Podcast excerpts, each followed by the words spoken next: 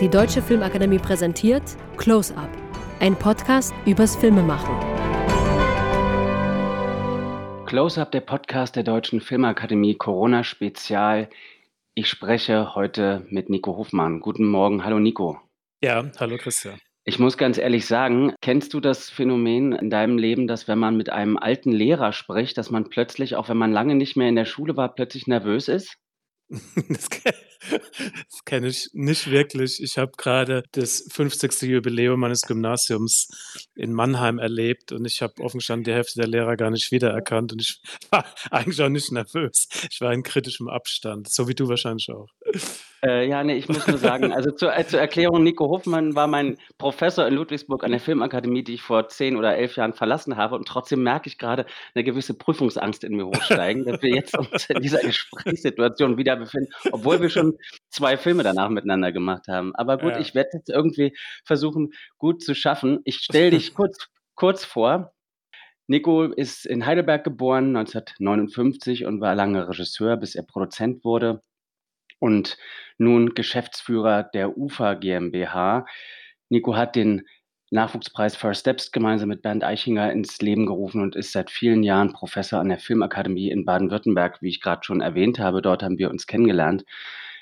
Filme nenne ich mal einige, weil es sind sehr, sehr viele Produktionen, die auch Nico bei der UFA produziert und verantwortet hat. Unsere Mütter, unsere Väter, Deutschland 83, Deutschland 86, die Charité, die Kudam-Reihe und zuletzt fürs Kino Der Junge muss an die frische Luft und ich war noch niemals in New York. Nico, darf ich zuerst fragen, wie geht's dir in diesen Zeiten persönlich?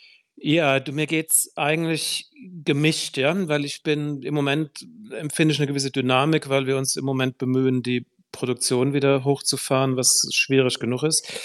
Und äh, persönlich muss ich einfach sagen, einmal, man trifft Menschen, die wirklich die Krankheit hatten. Also übrigens auch, ohne Namen zu nennen, Menschen, die du kennst, ne, die auf der Intensivstation lagen, die dann berichten. Und wenn man das dann im persönlichen Umfeld hört, hat man natürlich eine ganz andere Betroffenheit. Und dann kommt dazu, dass mein eigener Vater, der 95 ist, ich habe meinen Vater im Januar ins Heim bringen müssen, weil es einfach nicht mehr ging. Der hat bei meiner Schwester gelebt. Jetzt kommst du an deinen eigenen Vater nicht mehr ran. Das sind also ganz schwierige Telefonate am Wochenende. Du merkst auch so eine schleichende Demenz. Also es ist irgendwie, äh, wenn man das persönlich nimmt, ähm, ist das schon was, was einem dann auf die Dauer der Zeit sehr beeinflusst, auch in der eigenen Stimmung. Aber da bin ich ja nicht alleine. Das geht, glaube ich, im Moment jedem so. Jeder kann eigentlich seine persönlichen Geschichten da erzählen.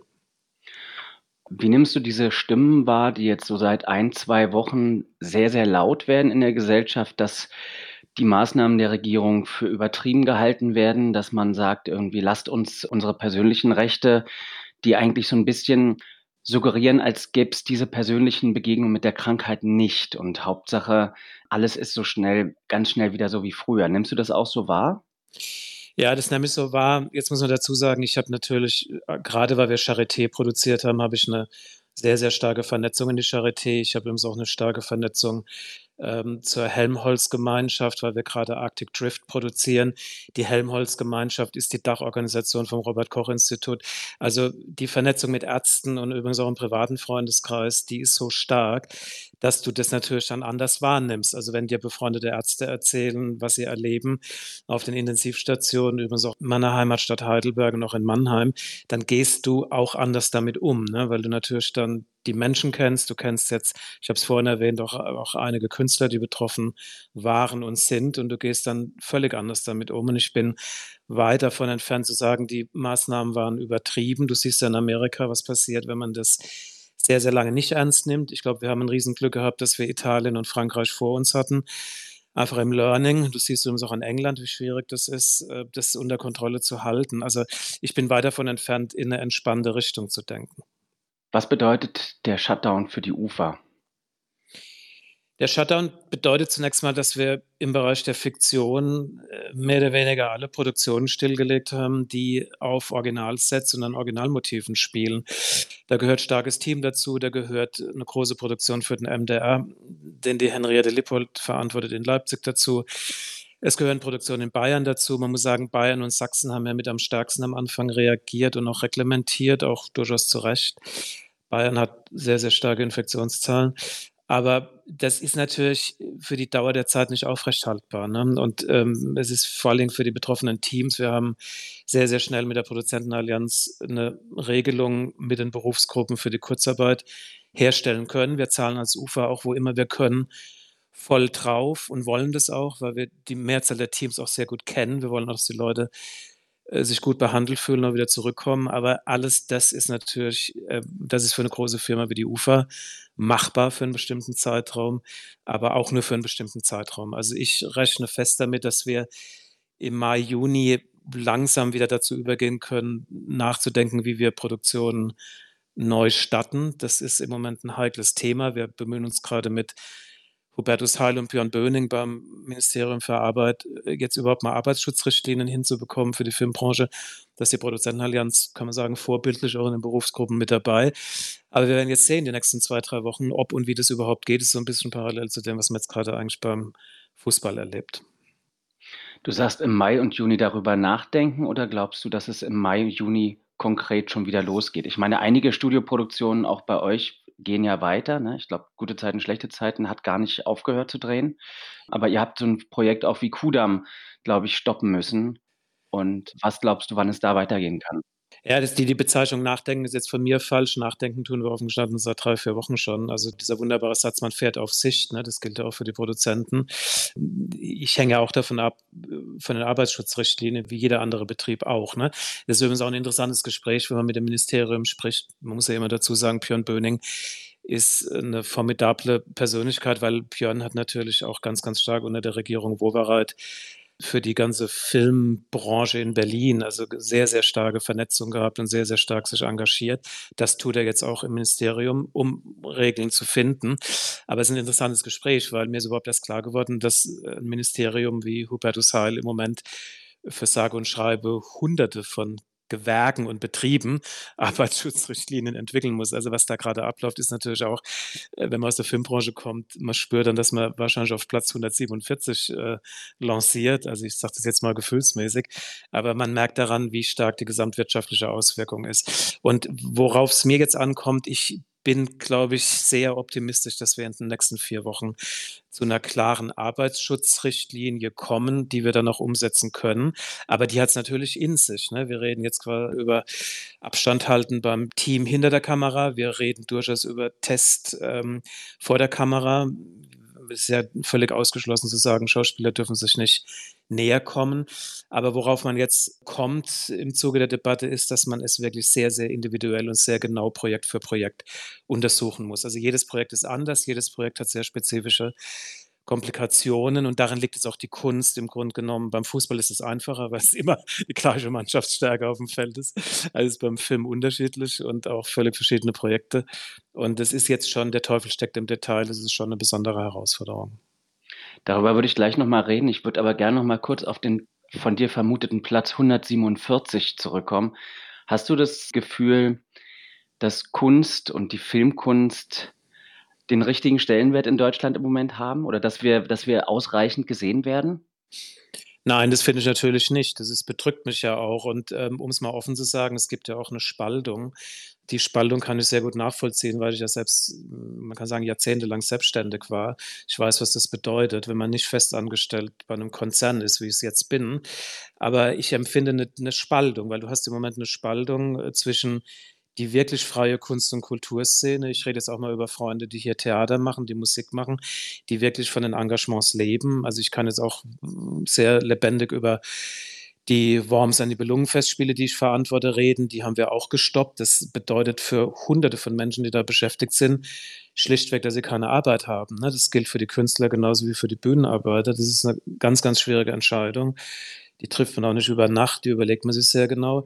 Und dann kommt jetzt der zweite Bereich dazu, zu dem gehöre ich natürlich jetzt auch, dass wir in der Medienbranche einen Milliardenmarkt haben im Fernsehgeschäft und sich natürlich die Fernsehsender, auch die Produzenten, die spezifisch auf Fernsehen machen, die wie ich auch einem Konzern gehören, wir gehören zur RTL Group, wir sind Bertelsmann, die haben natürlich eine andere Aufstellung. Wir haben unsere Gruppen, in denen wir diskutieren. Es gibt jetzt einen großen Roundtable, ähm, Gott sei Dank, das war eine Initiative der Programmveranstalter, die alle eingeladen haben. Am 11. Mai findet er virtuell statt, wo sich quasi alle Produzenten, alle Sender, Monika Grütters, alle, die betroffen sind, melden und auch zu Wort melden im Sinne von, dass sie einen Beitrag da innerhalb von einer Drei-Stunden-Konferenz leisten.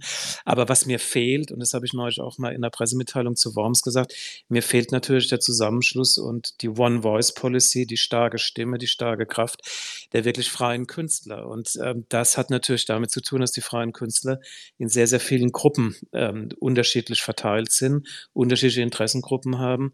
Verband der Schauspieler hat sich gestern sehr, sehr stark auch gemeldet mit ihren Ansprüchen. Also ich kann nur hoffen und wünschen, dass sich die freie Kunst- und Kulturszene genauso zusammenfindet und fokussiert, wie sich im Grunde genommen die Fernsehschaffenden ähm, innerhalb ihrer, kann man wirklich sagen, Milliardenindustrie wiederfinden. Aber insgesamt muss man sagen, das ist, kann man gar nicht anders definieren, das Kunst und Kultur im Moment durch die Schließung der Konzerthäuser, der Theater, der Kinos etc., dass Kunst und Kultur, wenn man jetzt mal ganz böse redet, auf einem der hinteren Plätze rangiert. Was sagt es über Deutschland? Das sagt über Deutschland, dass wir eine Wirtschaftsnation geworden sind. Ne? Du siehst ja auch, wer sich wo wie schnell vertritt. Ich würde jetzt mal aus dem Bauch raus sagen, die, ähm, die Wirtschaftspolitik verfährt im Moment nach den großen Arbeitsplatzgruppierungen, also Automobilindustrie mm, first, ne? dann die ganze Exportindustrie, die natürlich auch extrem hinten anhängt, weil sie weltpolitisch von allem abhängt. Und Kunst und Kultur, ich meine, das habe ich jetzt vorhin so salopp gesagt mit Platz 147, aber so gefühlt ist es Platz 147. Und das, ob das auf die Zukunft aufgeht, würde ich sagen, nein, weil ich würde sagen, je mehr Menschen unter dieser Situation leiden, je mehr sie betroffen sind, ich behaupte mal, je stärker ist der Zugang und der Wunsch nach Kunst und Kultur. Profitiert ihr in gewisser Weise auch davon, dass ihr ja mit der UFA sehr viel fürs Fernsehen macht und produziert, dass plötzlich schon jetzt Programmengpässe sind beim Fernsehen und eure Produktionen stärker wiederholt werden oder ist das noch zu früh? Also erstmal profitieren wir gar nicht, weil wir sitzen ja alle in einem Boot. Also ich bin übrigens auch in der Produzentenallianz, da kannst du jetzt auch Uli Aselmann und andere fragen. Ich habe auch in der allerersten Schalte klar gemacht, ich bin mit Regina Ziegler aufs engste befreundet. Ich war bei Regina im Garten gestern. Also ich weiß ja, was das bedeutet für eine kleinere oder mittelgroße Produktionsfirma. Also da profitiert gerade niemand von niemand. Ja, also da geht es jetzt eher um den Schutz auch der Kleinen, weil es ist ein lebendiger Mikrokosmos. Du kennst Jochen Laube, viele andere. Das, das, ähm, das Tolle an dieser Branche ist ja die Unterschiedlichkeit der Menschen und die Kraft liegt ja genau in dieser Vielfalt und nicht in einer, in einer Eindimensionalität von wenigen Konzerntöchtern, die das führen. Gilt übrigens auch für das öffentlich-rechtliche Fernsehen von Bavaria bis Network Movies, sind alles Konzern- oder mhm. Sendertöchter. Mhm. Äh, ne, wir profitieren gar nicht. Also und wir verdienen ja auch nicht an der Wiederholung, ja? Das sind ja meistens, ähm, leider das sind ja meistens, was was jetzt wiederholt wird, sind sehr, sehr oft komplette auch für uns komplette Auftragsproduktionen. Das gilt auch für Kudam. Ich weiß ja nicht, ob so viel wiederholt wird. Also, es gibt, glaube ich, noch einen gewissen Grundstock, der jetzt im Moment zur Sendung ansteht. Ähm, das gilt übrigens auch für die täglichen Serien. Da sind wir jetzt vorhin gar nicht drauf eingegangen. Wir haben in der Tat die täglichen Serien weitergeführt, aber in einem Punkt warst du nicht ganz korrekt. Wir haben 14 Tage unterbrochen, um die Studios umzubauen. Wir haben mit RTL die Drehbücher umgeschrieben und wir haben eine unglaublich rigide Hygiene- und Arbeitsschutzmaßnahme an den Sets durchgeführt. Das ist ein 80-Punkte-Programm, das ich auch meinen Produzentenkollegen, übrigens auch im Ministerium Heil, zur Verfügung gestellt habe. Das halten wir auch ein. Da wird Fieber gemessen, da wird der Mindestabstand eingehalten. Das geht im Studio natürlich auch besser. Aber das sind alles keine Zukunftsszenarien. Das geht für den Moment, aber nicht für die Zukunft. Aber Profiteur sind wir nicht, in gar keiner Weise. Kannst du das mal so ein bisschen beschreiben, was du glaubst oder das wird sich ja in den nächsten Tagen, Wochen verfeinern, aber so grundsätzlich, wenn wir übers Reden in der Zukunft, in der nahen Zukunft reden und vielleicht auch nicht nur bei Studioproduktionen, was wird sich grundsätzlich verändern? Also ich glaube, dass zwei Dinge sich verändern. Einmal verändert sich ja die ganze Gesellschaft. Ne? Das muss man ganz klar sagen. Ich glaube, dass das äh, eine innere Auswirkung haben wird auf Stoffe, auf Menschen, auf Zuschauerverhalten. Das ist jetzt eine sehr, sehr weite Perspektive, aber ich glaube, dass die kommen wird. Ähm, das Zweite ist jetzt die, die rein faktische Durchführung von Dreharbeiten. Ich glaube, das einzige Modell, und das ist jetzt abgeleitet aus unserer Erfahrung von GZSZ und alles, was zählt und unter uns, das einzige Modell, was funktioniert, es ist wirklich so zu machen wie beim Fußball. Das heißt, dass du genau unterscheidest, wer kann den Mindestabstand nicht auf gar keinen Fall einhalten. Das sind die Schauspieler, und auch die Regie natürlich an vorderster Front gefragt oder betroffen. Und ich bin überzeugt, also man kann jetzt heute Morgen Spiegel Online lesen, wie sich jetzt das quasi beim Fußball nochmal verschärft, Ähm, ich kann nur das von dort gerade übernehmen. Also ich glaube in der Tat, dass wir zur Testung übergehen werden. Also das ist dann die Frage, wer wird getestet. Ich habe heute Morgen bei Spiegel gelesen, dass jetzt quasi auch noch die ganze Familie getestet werden soll des betreffenden Fußballspielers. Das stelle ich jetzt mal in den Raum, ob das richtig ist oder nicht. Ähm, aber ich glaube, wir kommen um die Testung im Moment, solange die Lage so ist, wie sie ist, nicht drumrum. Und jetzt kommt ja dieses große Thema der Testkapazität. Auch da habe ich eine klare Haltung. Das kommt jetzt aus meiner hm, wirklichen Nähe auch zur Medizin. Im Moment sind die Laborkapazitäten in gar keiner Weise erschöpft, überhaupt nicht. Sie stehen teilweise zur Hälfte leer, konnten wir gestern auch in allen Corona-Specials ARD, ZDF sich anschauen. Also das Thema, ob jetzt die deutsche Filmbranche in der Woche, weiß ich jetzt nicht, das ist eine erstattliche Zahl dann, aber auch nicht überstattlich. Äh, ich kann jetzt mal bei einer Produktion wie Kudam, wird das, wenn du dreimal testest und du nimmst zumindest mal die Hauptdarsteller, kann man sich das ja ausrechnen, wie oft das dann geschieht. Mhm. Dann kann man die Produktionszahlen auch hochrechnen in Deutschland. Das halte ich für vertretbar. Ja, auch moralisch für vertretbar zu sagen, ähm, auch im Unterschied zu anderen Industrien, dass wir das dürfen und sollten. Ich kenne das so von meinem letzten Film, die Deutschstunde zum Beispiel. Dort hatte ich ja ein Kind in der Hauptrolle und wir hatten immer jemanden dabei, der das Kind betreut, aber auch jemand, der mit aufpasst, dass wir diese Zeiten alle einhalten ne, und da genau Buch führt und so weiter. Muss ich mir das jetzt so auch in der Zukunft so vorstellen, dass es Leute gibt, die aufpassen, dass ich mit meinem Kameramann zum Beispiel nicht zu nahe komme, wenn wir uns am Set unterhalten oder wenn ich mich mit meinen Schauspielern zwischen zwei Takes unterhalte. Wird es mehrere Leute geben, die darauf aufpassen, dass diese Abstände nicht zu klein werden oder wie kann man sich das vorstellen? Ja, also ehrlich gesagt ist es so. Ne? Also wenn ich jetzt gute Zeiten, schlechte Zeiten nehme, also ich beschreibe das mal, das ist ein Hygienefachmann, der das ganze Set einrichtet. Das ist so. Die Leute, die Mitarbeiter, ich selbst auch, wenn ich da hingehe, bekomme Fieber gemessen. Ich war gerade in der Woche dort. Das ist äh, Okay, spooky, aber es ist so, es wird Fieber gemessen bei jedem, der rein und raus geht. Also äh, es ist im Grunde genommen, ich bin da hingegangen und es ist ein bisschen wie beim Wartezimmer beim Zahnarzt, wo ich vor einer Woche hin musste, weil mhm. mir eine Plombe rausgeflogen ist. Also bei meinem Zahnarzt sitzt du jetzt zwei Meter mit Abstand, du gehst mit Maske rein du desinfizierst die Hände, du musst zwei Minuten die Hände waschen und du musst es dann wieder desinfizieren. Und äh, es mag jetzt ähm, spooky klingen, aber genauso machen wir das im Moment am Set. Ja? Also jeder, der rein und raus geht, unterläuft dem und ich selbst auch. Und ähm, es wird ja jetzt noch deutlich stärker verschärft, wenn du so willst, weil wir müssen ja überlegen, wer kann den Mindestabstand eben nicht einhalten. Und da gehört die Regie dazu, genauso wie die Schauspieler und durchaus auch andere Gewerke. Bei der Maske haben sie jetzt so gemacht, dass viele Schauspieler den Wunsch hatten, sich selbst zu schminken. Das geht aber auch nur bedingt, muss man sagen. Das ist sehr, sehr schwierig, offen gestanden. Aber das wird die Zukunft zumindest mal für die nächsten Monate sein. Da bin ich mir ziemlich sicher, ja.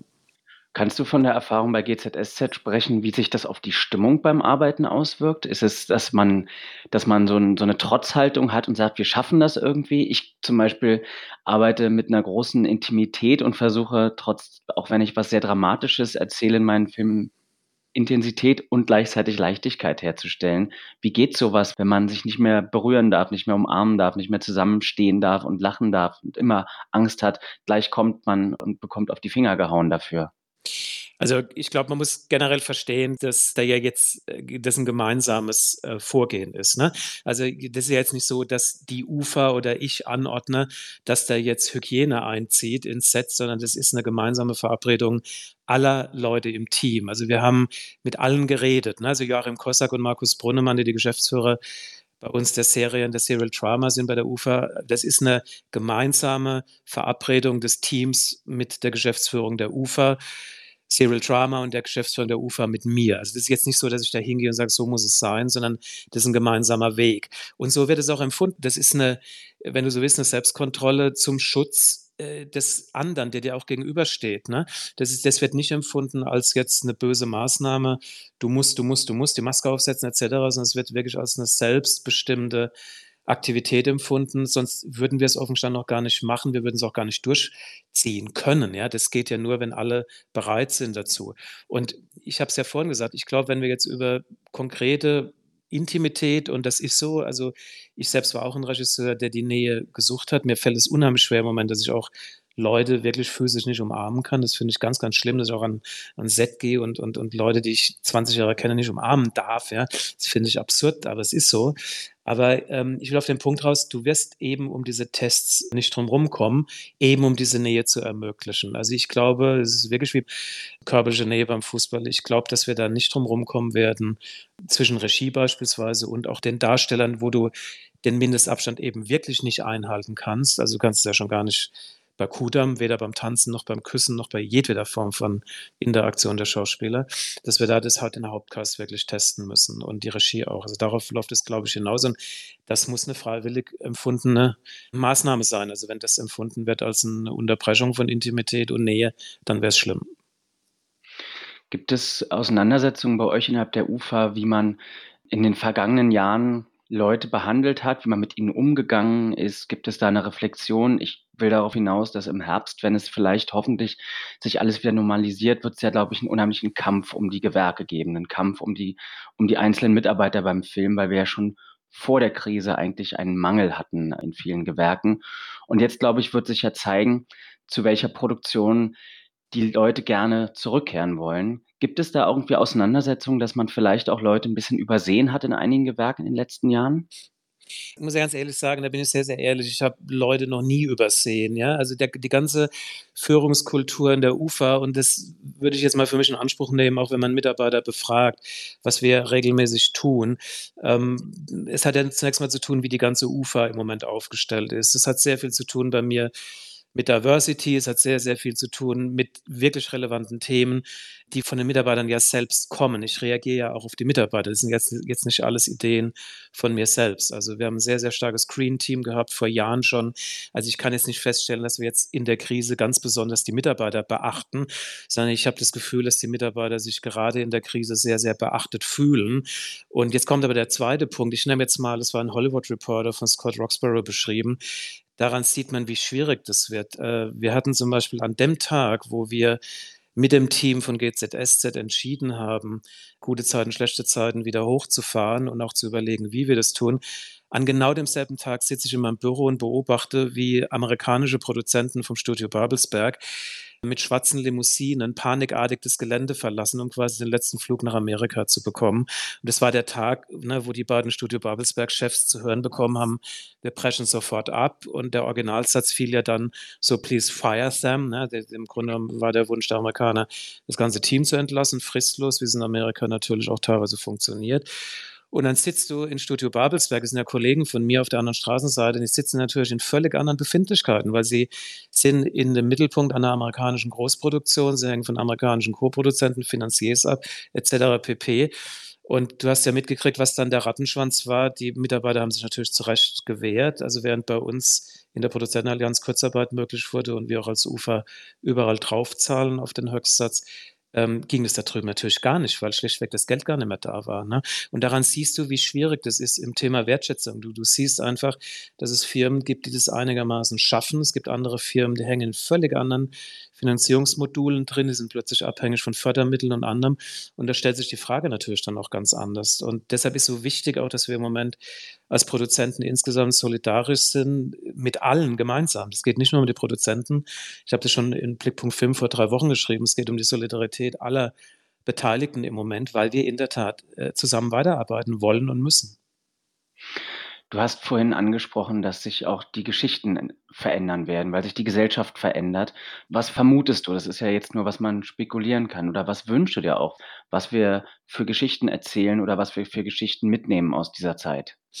Ja, ich glaube, die Frage, die du vorhin gestellt hast, der Wertschätzung, das empfinde ich ja jetzt eher ähm, politisch. Ne? Also ich finde ja im Moment hochinteressant, ich saug das regelrecht rein, weil ich natürlich auch wirklich in all diesen Ländern sehr, sehr enge Freunde habe. Ne? Das ist einfach ein Wahnsinn, wenn du jetzt im Moment mit Gisela Fenske in Kapstadt telefonierst, ne, wo kompletter Lockdown ist, wo jeder weiß, was passiert in der Armut des Landes, wenn der Virus übergreift. Ich telefoniere mit Klaus Zimmermann in Paris, was es bedeutet, im Moment in Paris seit Wochen nicht mehr auf die Straße zu können. Telefoniere mit Freunden in Barcelona, ne, wo jetzt zum ersten Mal die Kinder vorgestern raus durften. Und ich telefoniere mit sehr, sehr vielen Freunden in Los Angeles und in New York.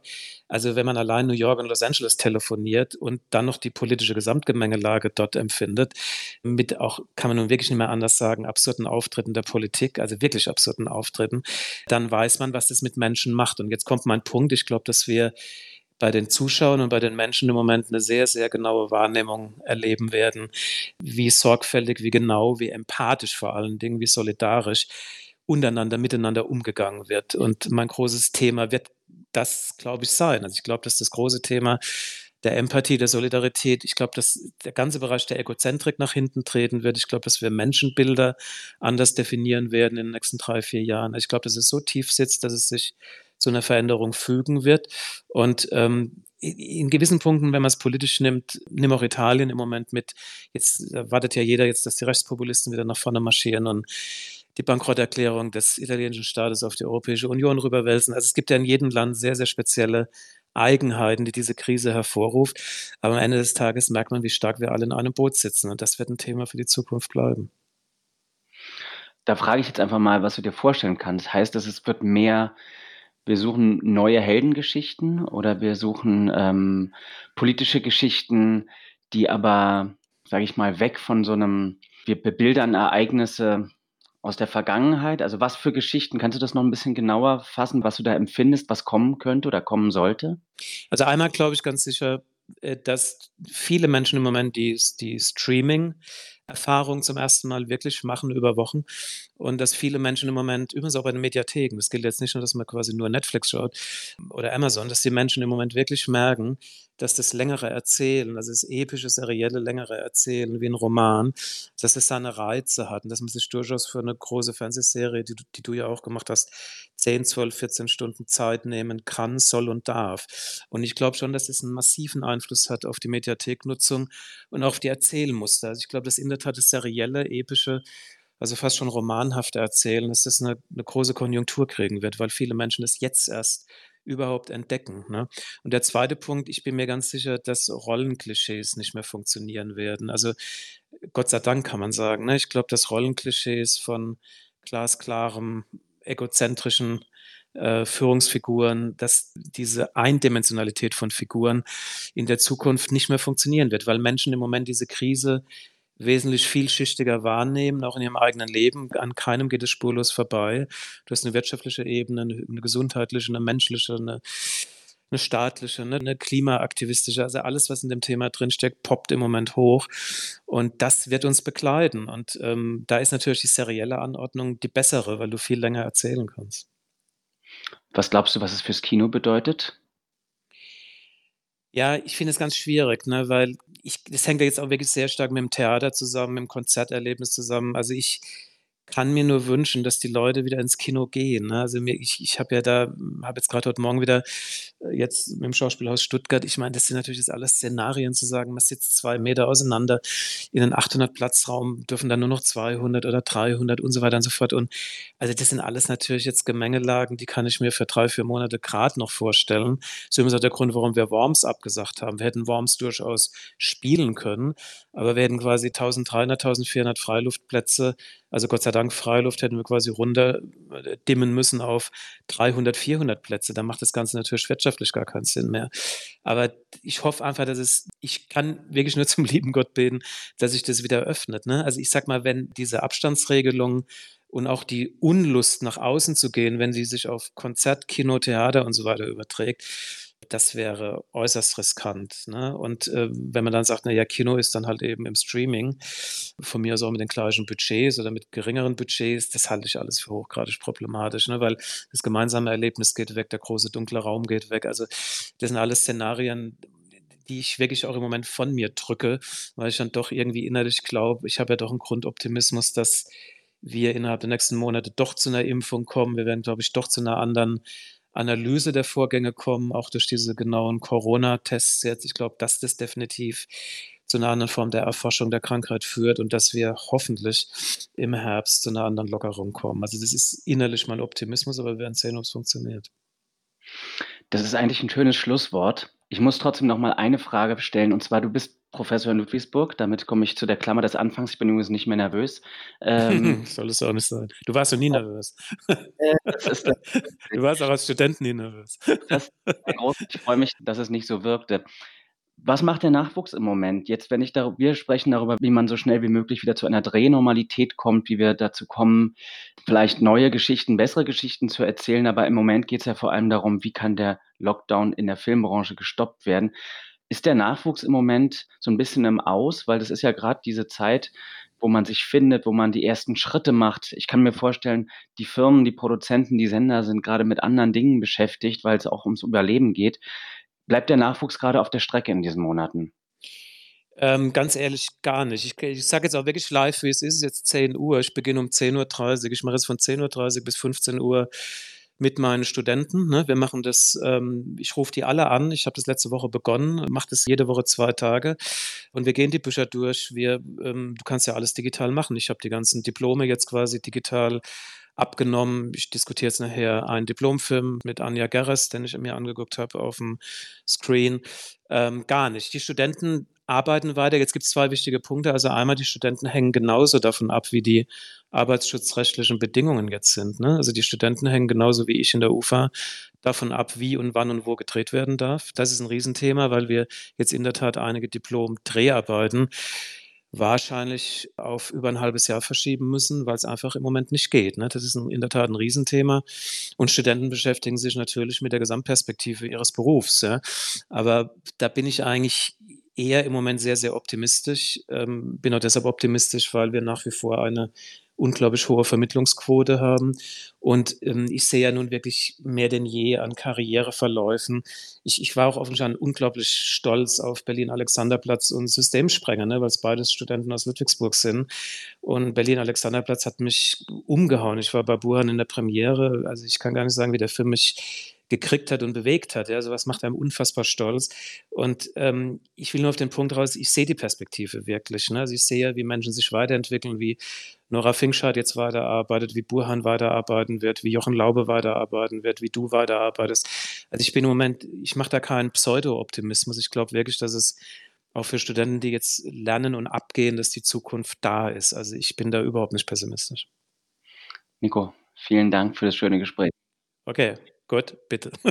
Das war es schon wieder mit dieser Woche. Am Montag spreche ich mit Joachim Langen. Er ist Geschäftsführer von Jola Rent und hat in den letzten Wochen Hunderte, muss man sagen, Filmschaffende um sich geschart, um gemeinsam darüber zu sprechen, wie kann es aussehen, in Zukunft zu drehen und wie kann es aussehen, in naher Zukunft zu drehen. Und er hat da Leute aus allen Gewerken um sich geschart und gemeinsam arbeiten sie an Visionen und einem Plan. Schönes Wochenende, bleibt gesund.